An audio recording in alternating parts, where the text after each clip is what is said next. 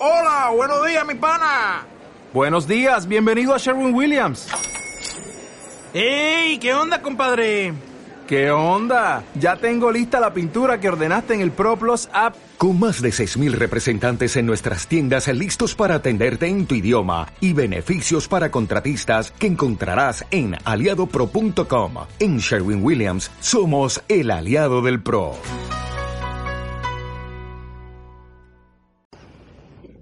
Mateo capítulo 7, versículo 3. Dice así la palabra del Señor.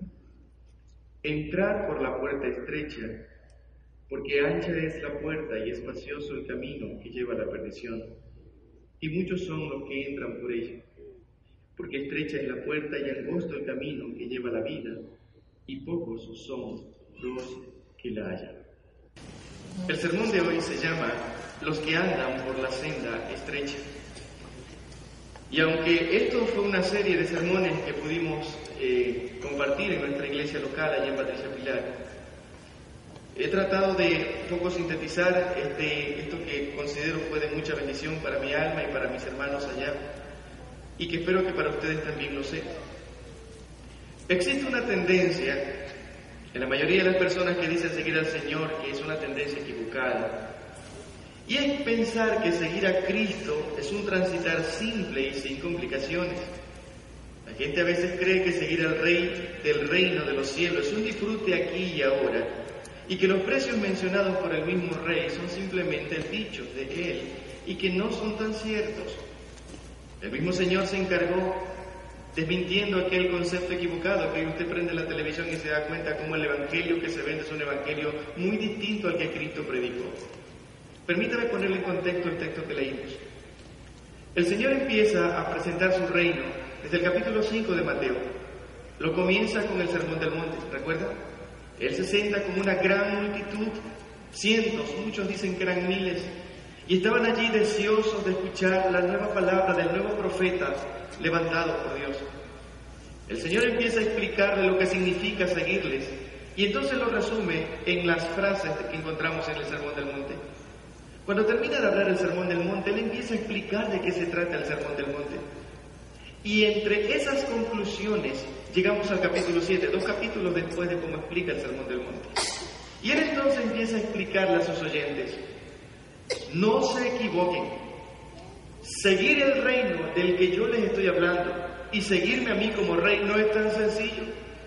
Tienen que saber que hay un precio extremadamente grande y alto que si ustedes no tienen un corazón distinto, les resultará imposible seguirlo.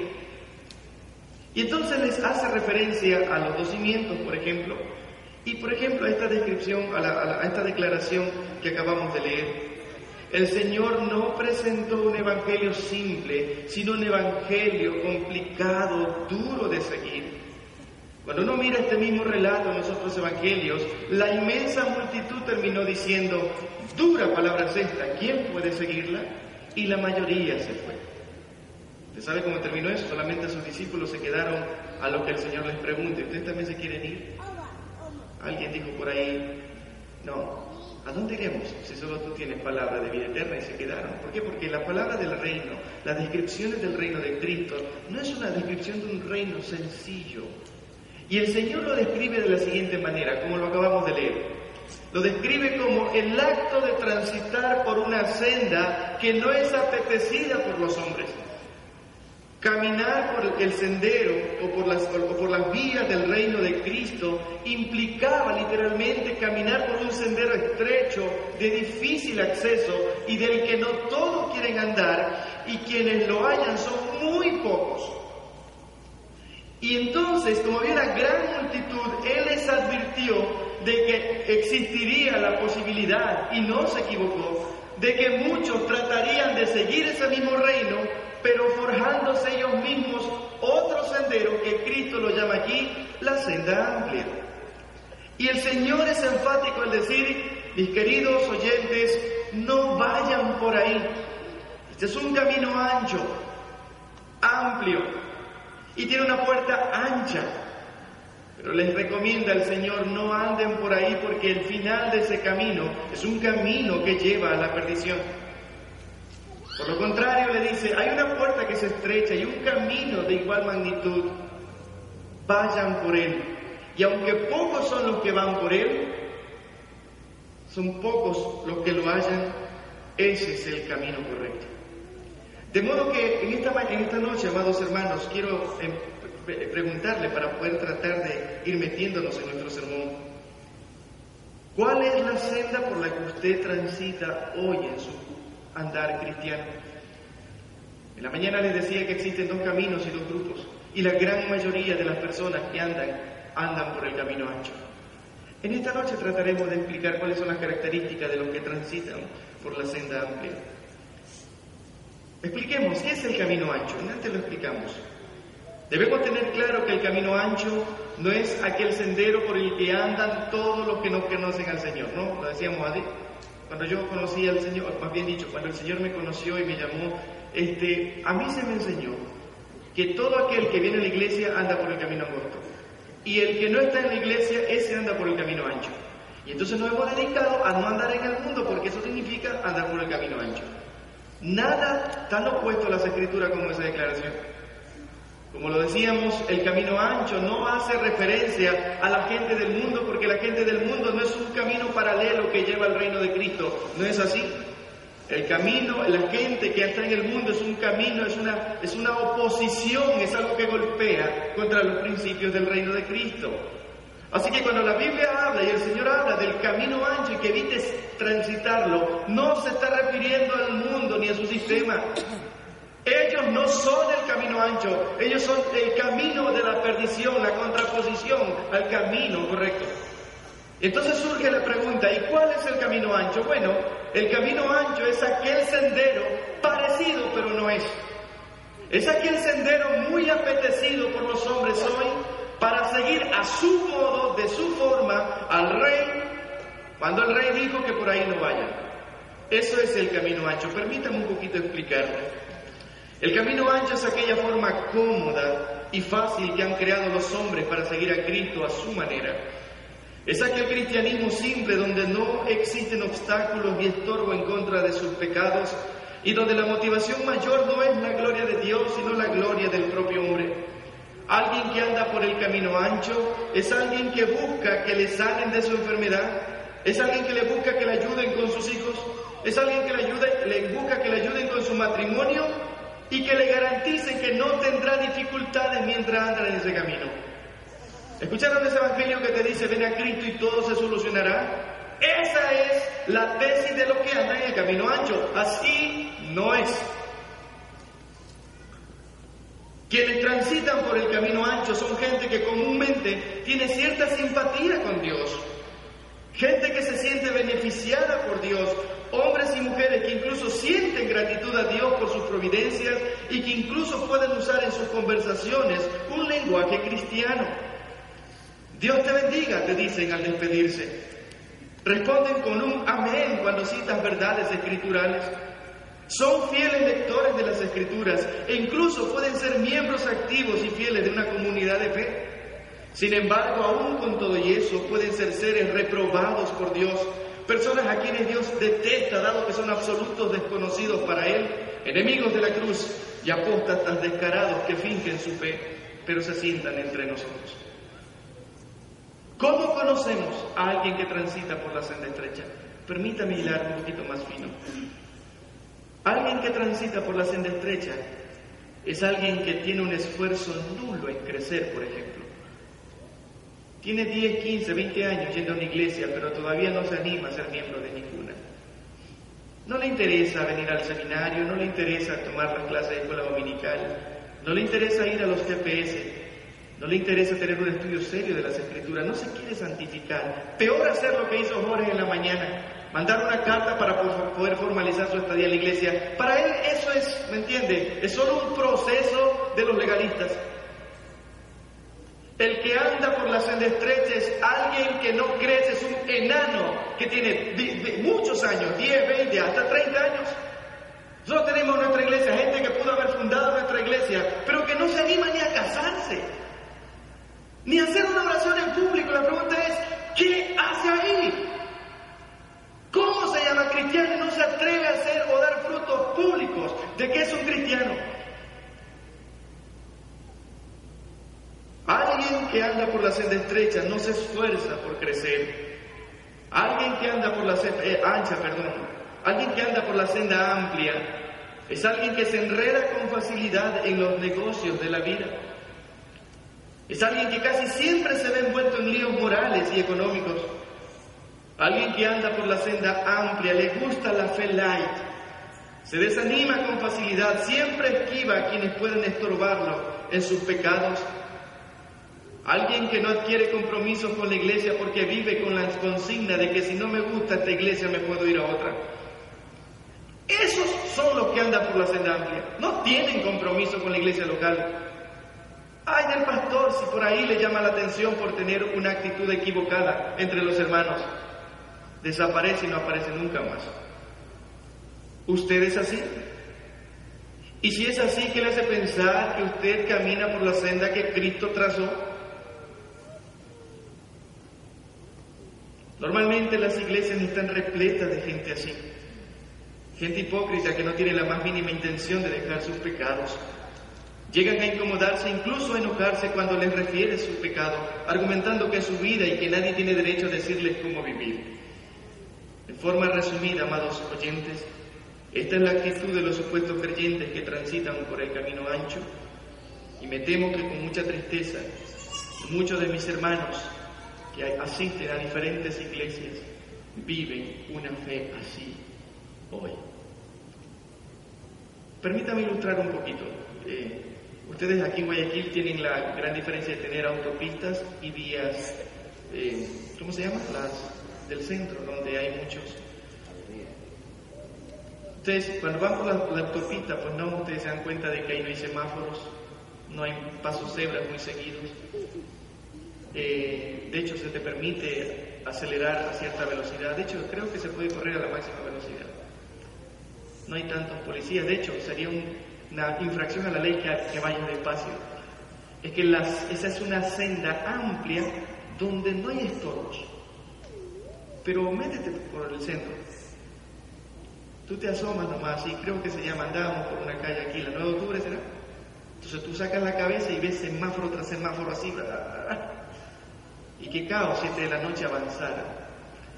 Bueno, la senda estrecha es así. Y es estrecha no porque sea literalmente estrecha, es estrecha porque hay ciertas restricciones que Cristo te ha dicho debes respetarlas. Ves un paso cebra ahí, ves un pare ahí, no te puedes estacionar, no puedes pitar cuando quieres, tienes que, ¿me entiendes?, eh, cumplir muchas reglas internamente. Las, las sendas estrechas así donde hay alguien siempre sobre ti, donde te estorban tus pecados, donde te dicen que debes ser un buen padre, donde se te dice que debes ser un buen ciudadano, un buen vecino, un buen esposo, un buen creyente, un buen miembro.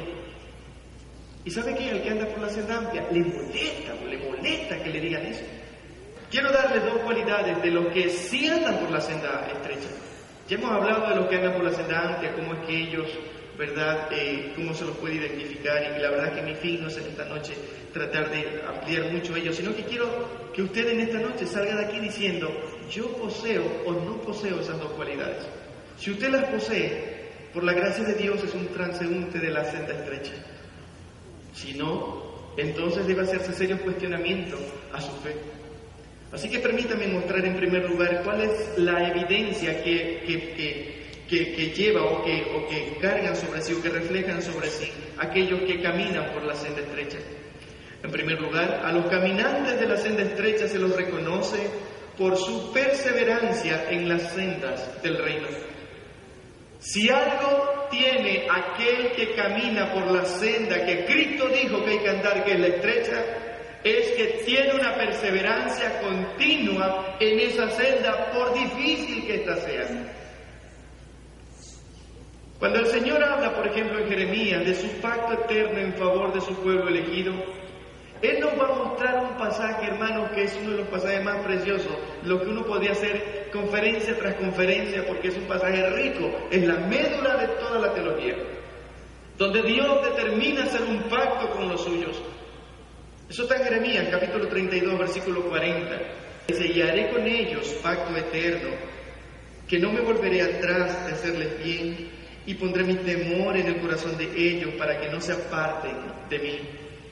Una de las cosas que hace el Señor, el Rey de este reino, es que no solamente es que e, eternamente pactó para nuestro beneficio, sino que parte de ese beneficio es que Él puso un temor intrínseco en nuestra alma, para que todo aquel que ha logrado creer por gracia jamás desee irse de su redil.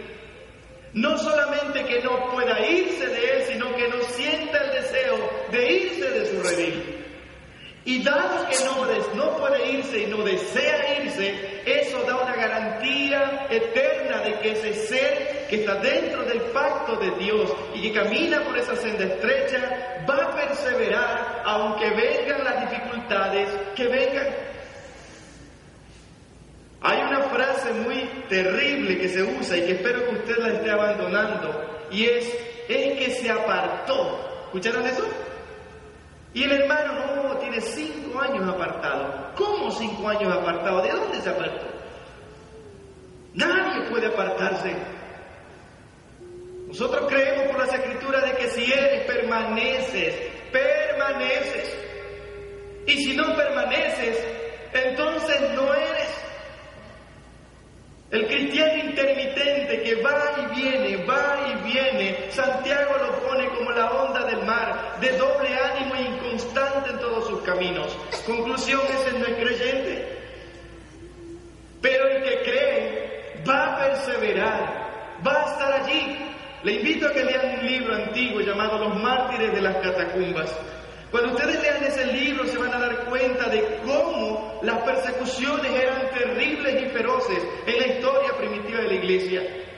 Y cómo estos seres, estos cristianos, a pesar de escuchar los rugidos de los leones allá en el circo romano, y quizás escuchar crujir los huesos de sus hijos, siendo devorados por los leones, morían cantando. Pero una cosa sí tenían claro, ¿y saben qué? No iban a renunciar. ¿Por qué? Porque la evidencia de alguien que transita por la senda estrecha es que persevera a pesar de las circunstancias. Así que aquel que dice que es de Cristo y anda que se va y se viene, no podría con justicia, es más, no se atreva a decir que es de Cristo, así no se comporta el Hijo de Dios.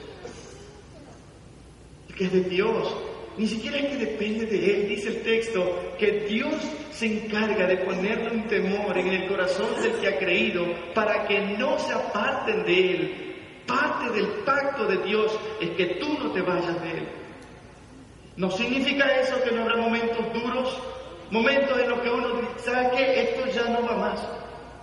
Y esos momentos de crisis los tenemos. Mira David, ¿Cuántas veces ahí afligido y con depresión diciendo, Señor, ¿hasta cuándo? Acuérdate de mí. Pero una cosa si nunca hizo David. Y fue irse. Jamás.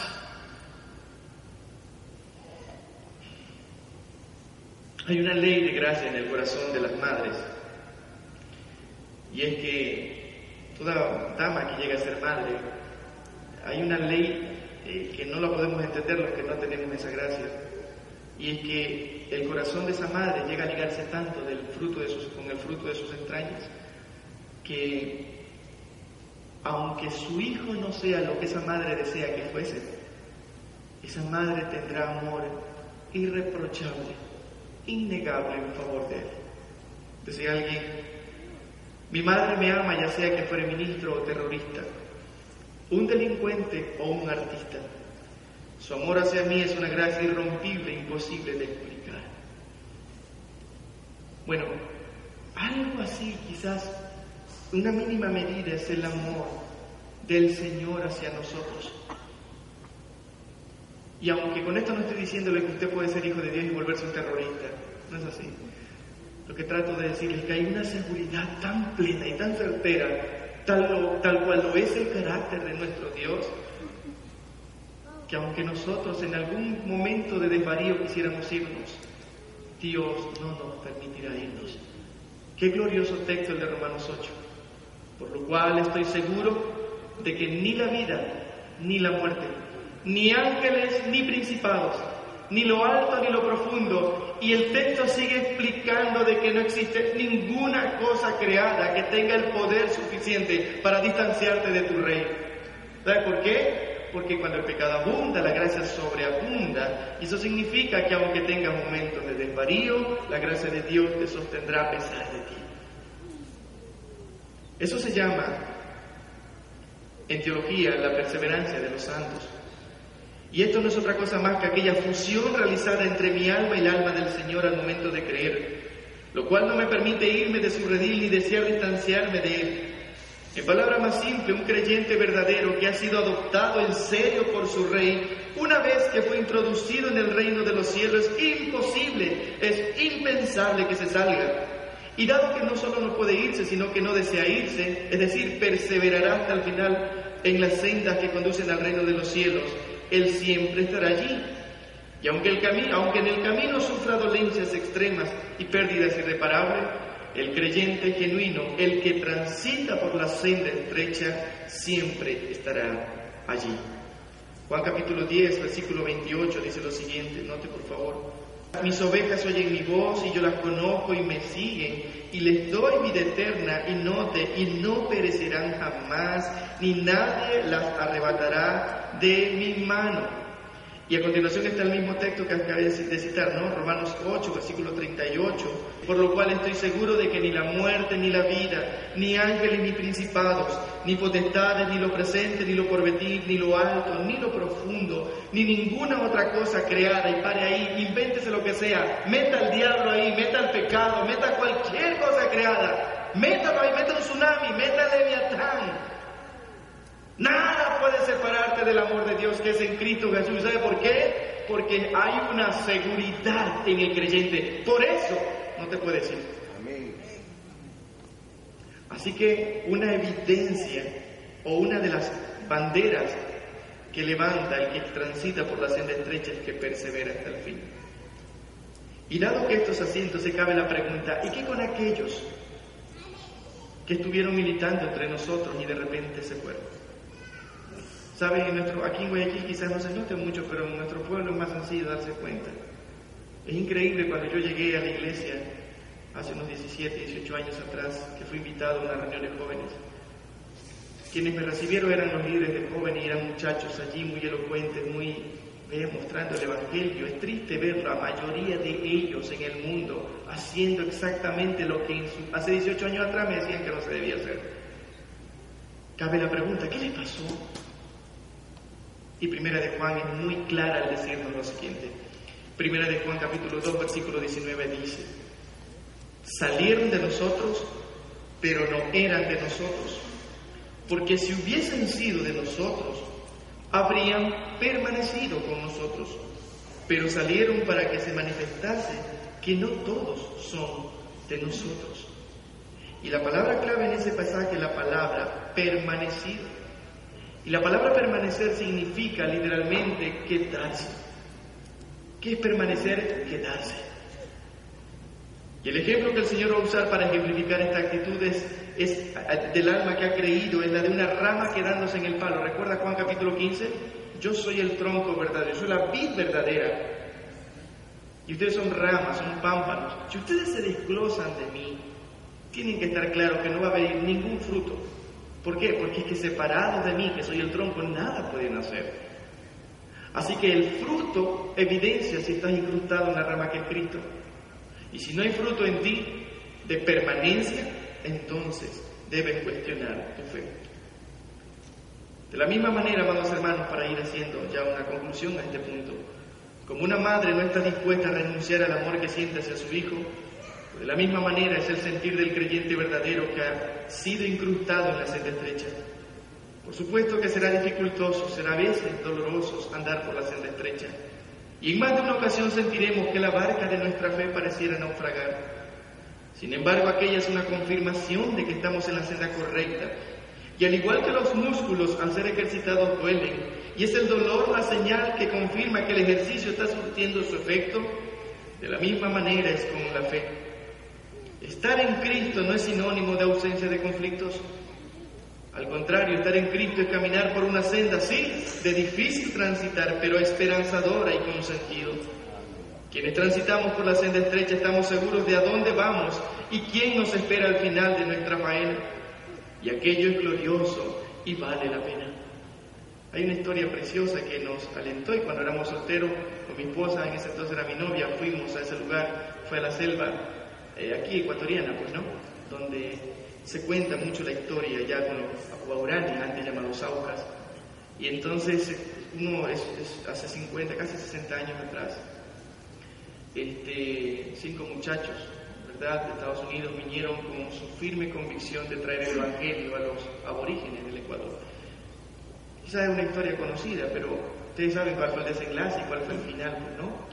Cinco de ellos, el más resaltante, Ned Saint, que era el que piloteaba la avioneta, lograron hacer contacto y por, fin podían ir a donde los donde los Aucas, bajar, hacer contacto, tener conexión y llevarles el Evangelio. Se cuenta en un, libro llamado La punta de la lanza y en muchos otros documentales cómo fue el día, la mañana previo a la muerte de estos cinco. Todos los cinco allí, junto con sus esposas y sus hijos, tomados de la mano en Shermira, orando y cantando al Señor. En tu nombre estamos y hacia ti vamos, decía el Señor, cantando un himno antiguo. Se fueron sus esposas esperando allí en Shermira un desenlace favorable y poder ver regresar a sus esposos con buena noticia. A las 2 de la tarde se corta la comunicación, así fue hasta tipo 5 de la tarde, lo cual ellas se imaginaron que había ocurrido lo peor, así que llaman a la Armada, a, los militares, el gobierno entró con ellos y hasta que encontraron, claro, cinco hombres muertos, lanceados en el río, todos por los, aquellos por quienes ellos fueron a llevarles la verdad. Lo curioso de esto es que las esposas de estos cinco misioneros no se fueron molestas y cerraron su corazón por la causa de Dios, no. La historia cuenta que ellas se esforzaron y aún así impulsaron el Evangelio siga introduciéndose a estas familias. Rachel Saint, una de las hermanas de estos cinco misioneros, vivió allá y murió allí. Yo entré ahí como en el 2006, 2007 creo. Y ahí me hospedé en la casa de Rachel Saint. Ahí había una tina de baño, lo que así evidenciaba que había una gringa, había vivido ahí, había una tina para bañarse. Y su tumba estaba allí al pie de la casa. Y dos de los cinco asesinos de los misioneros vivían todavía y ellos contaban su historia y decían, nosotros no sabíamos. Pero si no hubiera sido por la perseverancia de estas mujeres en no quedarse con la molestia, sino al igual que Cristo, llevarnos la luz a pesar del dolor de la pérdida de sus hijos, de su padre y de su esposo, ellas llevaron la luz del Evangelio y hoy esa gente hasta se cambió de nombre, ya no son Auca, ahora son Bauranis. Auca significaba salvaje y Baurani significa persona civilizada. Y hoy cientos de personas son bendecidas a través del ministerio que cinco que perseveraron pudieron llevar. Así que vale la pena. La evidencia que a ti te va a perseguir como un transitador de la senda estrecha, no es que te sientes cada domingo con tu mejor ropa y con tu Biblia abierta. Eso lo hacen los religiosos también. Es más, lo hacen con mayor intención porque las iglesias católicas se repletan. Así que no eres diferente por venir un domingo, por cantar y poner música, qué sé yo, de Jesús Adrián en tu carro. Es la perseverancia en la causa de Cristo día tras día, en la intimidad, cuando nadie te ve, honrando a tu Señor con lo que piensas, con lo que hablas, con cómo miras, con cómo te comportas cuando nadie te está viendo, con cómo le hablas a tu esposa, cómo le hablas a tus hijos, cómo eres con tus hermanos, con cómo dejas de guardar cosas en tu alma y empiezas a hacer lo bíblico y es ir y reconciliarte con alguien. Eso es perseverar. No es solo quedarse parado hasta que venga Cristo, de esperarme parado como Cristo dijo, debo estar parado. No es como yo creo, es como Él dijo que hay que estar parado. Y esa es la forma bíblica de perseverar. Segunda Timoteo, capítulo 1, versículo 12, dice lo siguiente. Por lo cual asimismo padezco esto, pero no me avergüenzo porque yo sé a quién he creído y estoy seguro que es poderoso para guardar mi depósito para aquel día. Pablo estaba con una esperanza y perseveraba Y él dice, yo, yo sé en quién que creído. Y sé que habrá momentos duros mientras espera aquello que me espera a mí. Pero vale la pena. Y por eso me quedo. Pero no me quedo como yo creo debo quedarme, sino que me quedo como mi rey me dice debo quedarme. Sensible, sencillo, perdonando y pidiendo perdón. Sometiéndome a mis autoridades, reconociendo mis debilidades, humillándome cuando tengo que humillarme y confrontando los pecados cuando hay que confrontarlos. Esa es la primera evidencia de aquel transeúnte de la senda estrecha. Quiero terminar este punto preguntándole, ¿usted camina así su fe? Bueno, esa pregunta podría ser ampliada más hoy antes de que usted duerma, meditando en las escrituras. En segundo lugar, y con esto vamos a terminar, estamos hablando de los que andan por la senda estrecha y hablamos al principio de cómo son los que andan por la senda amplia. Y ahora ya hemos dicho una cualidad de las muchísimas que la Biblia dice que tiene aquel que anda por la senda estrecha. Y la primera, ¿cuál era, hermanos? ¿Cómo se identifica un transitador de la senda estrecha? ¿Cómo se lo identifica? Por su perseverancia. Va a quedarse. Pero no como él quiere, sino como Dios dijo, tiene que quedarse. Y así estará firme y fiel hasta cuando su rey venga por. Pero en segundo lugar, a los caminantes de la senda estrecha se los reconoce no solamente por su perseverancia en la causa de Dios, sino que se los reconoce por su compromiso abnegado para con su rey. Aquel que anda por la senda estrecha no solamente se queda, sino que tiene un compromiso, pero no cualquier compromiso. Es un compromiso que va por encima de sus propios planes y beneficios. En segundo lugar, algo que evidencia a una persona de si realmente está caminando por la senda estrecha es cuando posee un compromiso serio e innegociable, no solo con lo que se le encargó, sino directamente con su rey. La palabra compromiso significa obligación contraída y la palabra abnegación es la elección o la acción o actitud de renunciar a deseos o intereses propios en beneficio de otras personas. De modo que alguien que transita por la senda estrecha es, fácil reconocerlo porque su agenda personal ha sido modificada y ahora es cuadrada por su Señor y Rey. Es aquel que no negocia su pacto de salvación y es aquel de cuyos labios solo existen expresiones como las que el apóstol dijo.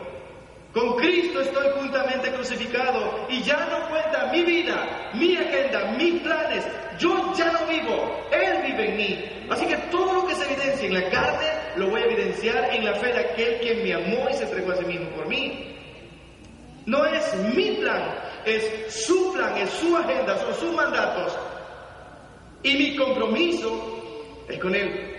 De modo que si Él dice que hay que hacer algo, pues lo hacemos sin contemplaciones.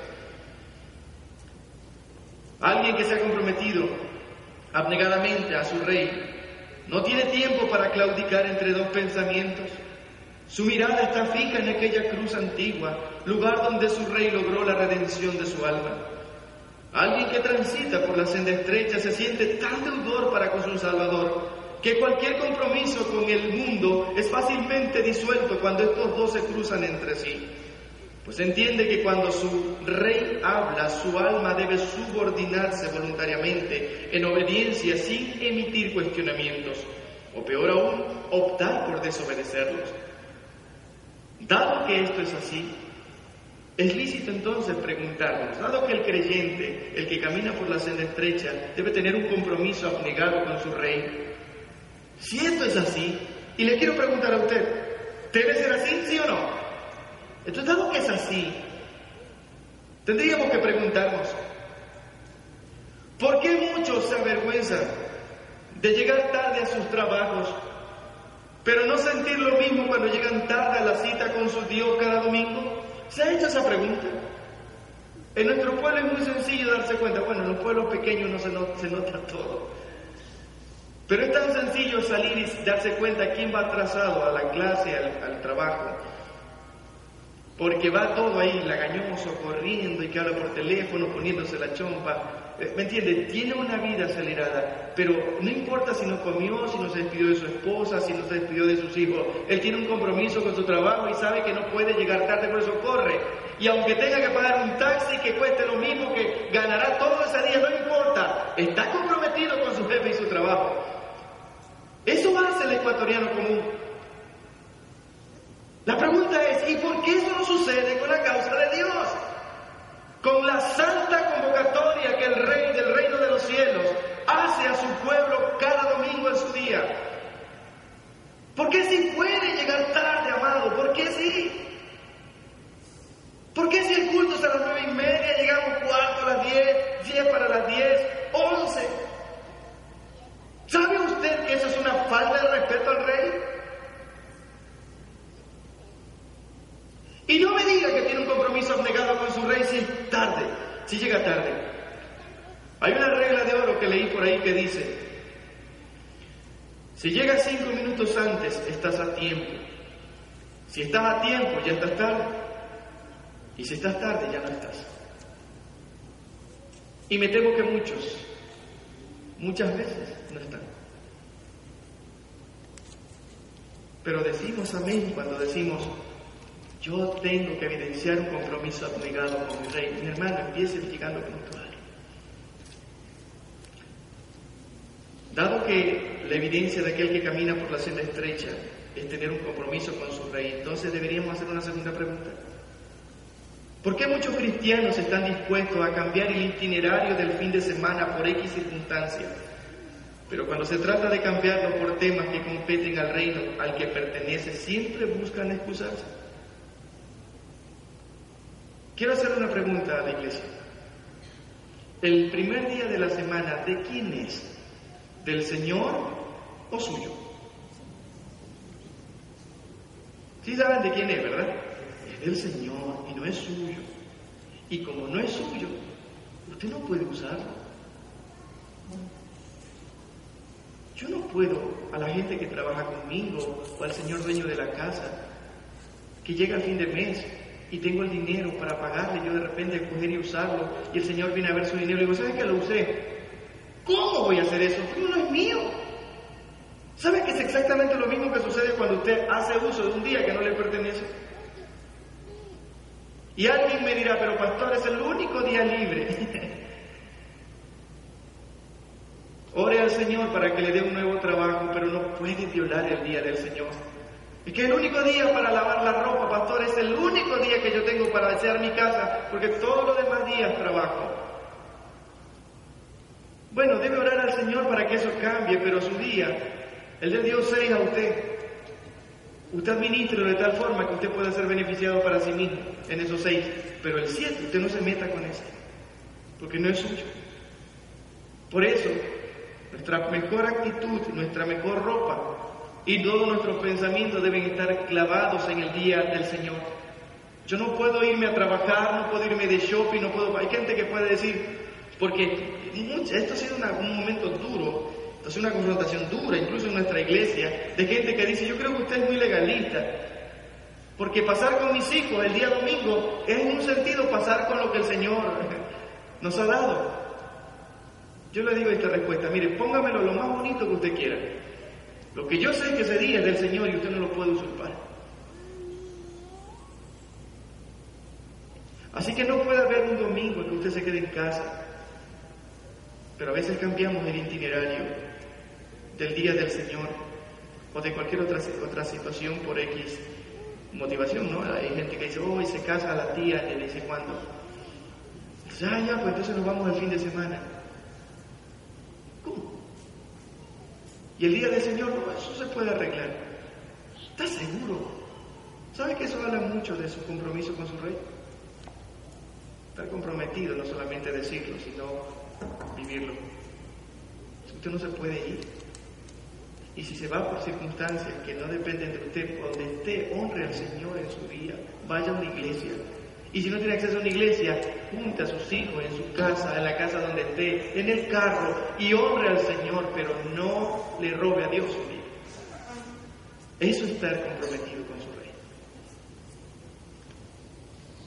Dado que andar por la senda estrecha, una de las cosas que evidencian a las personas que pertenecen al, reino de los cielos, es un compromiso innegable, también surge la siguiente pregunta, ¿por qué muchas veces estamos dispuestos a soltar billetes grandes cuando nos vamos de shopping? Pero se nos hace duro soltar esos mismos billetes cuando se trata de proveer al reino de Dios y su causa. ¿Saben? Yo puedo hablar de esto porque no es mi iglesia local. Quiero que sepa esto. Hay un código de los pastores y es que hablar de este tema, el tema dinero, es una cosa tan complicada. Por eso lo ventilamos cuando somos invitados a otra iglesia. Ahí se lo soltamos. Pero en la iglesia local es muy difícil hablar de dinero. Pero yo, como no soy de esta iglesia, pues lo hablo. Pero existe esa verdad. Uno puede irse, ¿me entiende?, al Chifa y ni sé dónde, irse al Dorado y pagar un almuerzo y pagar 50, 60 dólares por la familia y almorzar allí. Pero ¿cuánto pesar da sacar un billete de 20 y poder darlo en los diezmos, en la ofrenda? O separarlo. ¿Le pasa eso? Si le pasa, pregúntese pues si tiene un compromiso con su rey.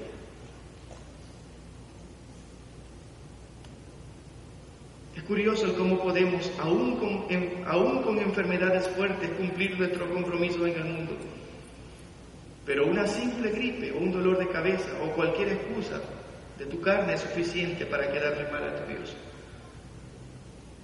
Yo he yo he visto personas, ¿no? He visto eh, a, personas, ¿me entiende? Y todo hinchado, todo con la nariz roja, ¿me entiende? Que casi que no pueden ver por la gripe y la congestión, pero van a trabajar. Es que no pueden faltar. ¿Sabe por qué? Porque tienen un compromiso. Pero esa misma situación, y quizás menos, te ocurre el día domingo y es excusa perfecta para decir no voy. Y que no se atreva el pastor a llamarte, a preguntarte y cuestionarte porque te enojarás y le dirán que es un indolente. Una vez una dama me dijo que no fue a la iglesia porque se sentía mal. Y luego salimos del culto y fuimos a almorzar y la vi a ella toda bien vestidita almorzando en el mismo lugar donde estábamos. Digo, mi hermana se pudo recuperar tan pronto. Entonces ella rió y se dio cuenta que era cercana. Y ella se dio cuenta que trató de poner una excusa, pero la gente ignora que el compromiso no fue el pastor. Es con el rey del reino al que tú perteneces. Y esa senda en la que un día el Señor por gracia te incrustó, se maneja con códigos de lealtad al rey. Y el rey te ha dicho que el domingo es su día. Y si eso es cierto, entonces evidencialo con un compromiso abnegado. Amén, hermanos. Amado amigo y hermano, si estas descripciones te golpean, debes saber que tu compromiso con tu Dios es nulo y por ende tu temor hacia Él también. Y dado que no posees temor al Rey Jesús, entonces nada te garantiza que en verdad le has conocido salvíficamente. La falta de compromiso con Dios es la actitud que evidencia o que identifica únicamente a aquellos que miran al cristianismo como algo fácil donde los compromisos con el Señor se negocian y donde sientes que lo que hace suficiente con aparecerte de cuando en cuando. Quiero ir concluyendo ya nuestra predicación en esta tarde. Amados hermanos, la segunda evidencia entonces que te garantiza que eres un ciudadano del reino de los cielos y un fiel caminante de la senda estrecha es una vida comprometida con tu Dios el compromiso es un pacto serio en el que fuimos incluidos por gracia divina y del que no nos saldremos jamás, dado que estamos fusionados en él. La falta de compromiso es sinónimo de incredulidad. Si has creído de verdad, entonces tu alma debe estar cautiva de tu rey y de sus preceptos, no solo en los momentos buenos, sino con más ahínco cuando estos se tornen hostiles. Quiero animar sus almas trayendo a la memoria la esperanza final que espera a los fieles caminantes de la senda estrecha. El libro de Hebreos nos recuerda cuál era esa esperanza para los héroes de la fe y, es que su mirada estaba fija en aquella ciudad que tiene fundamentos divinos, cuyo arquitecto y constructor es el mismo Dios. Cuando uno mira, por ejemplo, el libro de Hebreos capítulo 11, versículo 10, ¿sabe por qué toda esa galería de hombres de la fe pudieron hacer lo que hicieron? La respuesta está en el versículo 10, mira, Hebreos capítulo 11, versículo 10 dice lo siguiente. Porque esperaba la ciudad que tiene fundamento, cuyo arquitecto y constructor es Dios. Había una mirada en un lugar, en una esperanza futura. Hay un sentido del por qué hacemos lo que hacemos. Si perseveramos y si estamos comprometidos, no es en balde. Hay una esperanza, hay un fin. Es un fin glorioso. Y Abraham lo veía y por eso habitó como extranjero en la tierra prometida. Su hijo y su nieto lo hicieron también. Y todos aquellos que por gracia hemos sido incrustados en esa senda estrecha, miramos también aquella gloriosa parucía, que un día vendrá Cristo a darnos la recompensa de nuestra perseverancia. Pero hasta que eso ocurra, amada iglesia, nuestra consigna debe ser firmes y fieles, porque aunque el camino estrecho a veces está lleno de penumbra, de dificultades, de molestias, sí que vale la pena esforzarse.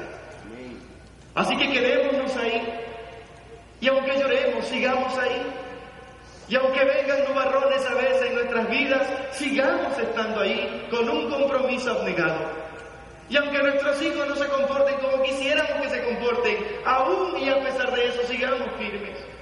Y aunque el pastor a veces no sea justo con nosotros, aún así quédate hermano. Y aunque tu esposa, tu esposo no se comporta a la altura de como tú esperas que se comporte tu esposo o tu esposa, a pesar de eso, hermano, sigue ahí. Nunca conocemos tan bien a nuestro Dios como un Dios personal, como cuando tenemos momentos y nubarrones en nuestras vidas. Entonces conocemos a Dios más cerca y entendemos que la senda estrecha vale la pena. Una vez un niño le dijo a sus padres, ¿de qué porte es Dios? Entonces el padre le, mostró un avión que iba pasando y le dijo, mira, Dios es como un avión. El niño mira el avión y dijo, ¡uh, chiquitito Dios! Entonces el padre lo agarró y lo llevó al aeropuerto, y ya vaya aterrizado el mismo avión. Y le dijo, ¿y qué te parece este avión? Él dijo, ¡oh, pero este sí es grande! Le dijo, hijo, es exactamente el mismo que tuviste hace minutos. La diferencia es que tú estabas muy distante de él y ahora estás incluso dentro de él. Así es Dios. Cuando lo miramos desde lejos podemos verlo tan pequeño. Y cuando andamos por la senda estrecha no nos podemos dar el lujo de mirar a Dios como el avión distante. Debemos no solo tenerlo cerca, sino estar dentro de Él, en su palabra, en oración, congregándonos, predicando y haciendo lo que tenemos que hacer. Solo entonces contemplaremos la majestad del Rey y sabremos que vale la pena caminar por aquella senda. Qué difícil, sí, pero que vale la pena. Pablo al despedirse de los Corintios le dice el siguiente pasaje, permítame solo mencionárselo.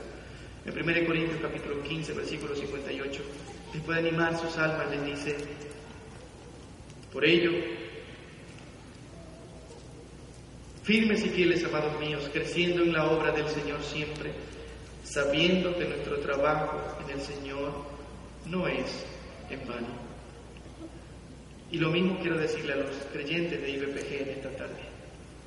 Y si no podemos vernos nunca más, quiero que animar su alma y decirle que vale la pena perseverar y vale la pena y lo vale mantenerse firme y fiel en la causa de nuestro Dios, porque no estamos sirviendo a un invisible, a un concepto y nada más servimos al Rey vivo y verdadero. Al Dios que existe, que no es un fetiche, que no es, una, no es un pensamiento que alguien se inventó. Dios es real. Y está sentado en un trono rigiendo a los cielos y la tierra desde allá. Que le dice a las de cuándo deben alumbrar. Que le dice a todos los grandes, las grandes constelaciones cómo y cuándo deben moverse. Ese es nuestro Dios. Él reina, Él gobierna y pronto viene por sus súbditos. ¿Cómo está usted? Espero que con estas dos cualidades, perseverando y con un compromiso abnegado a pesar de las circunstancias.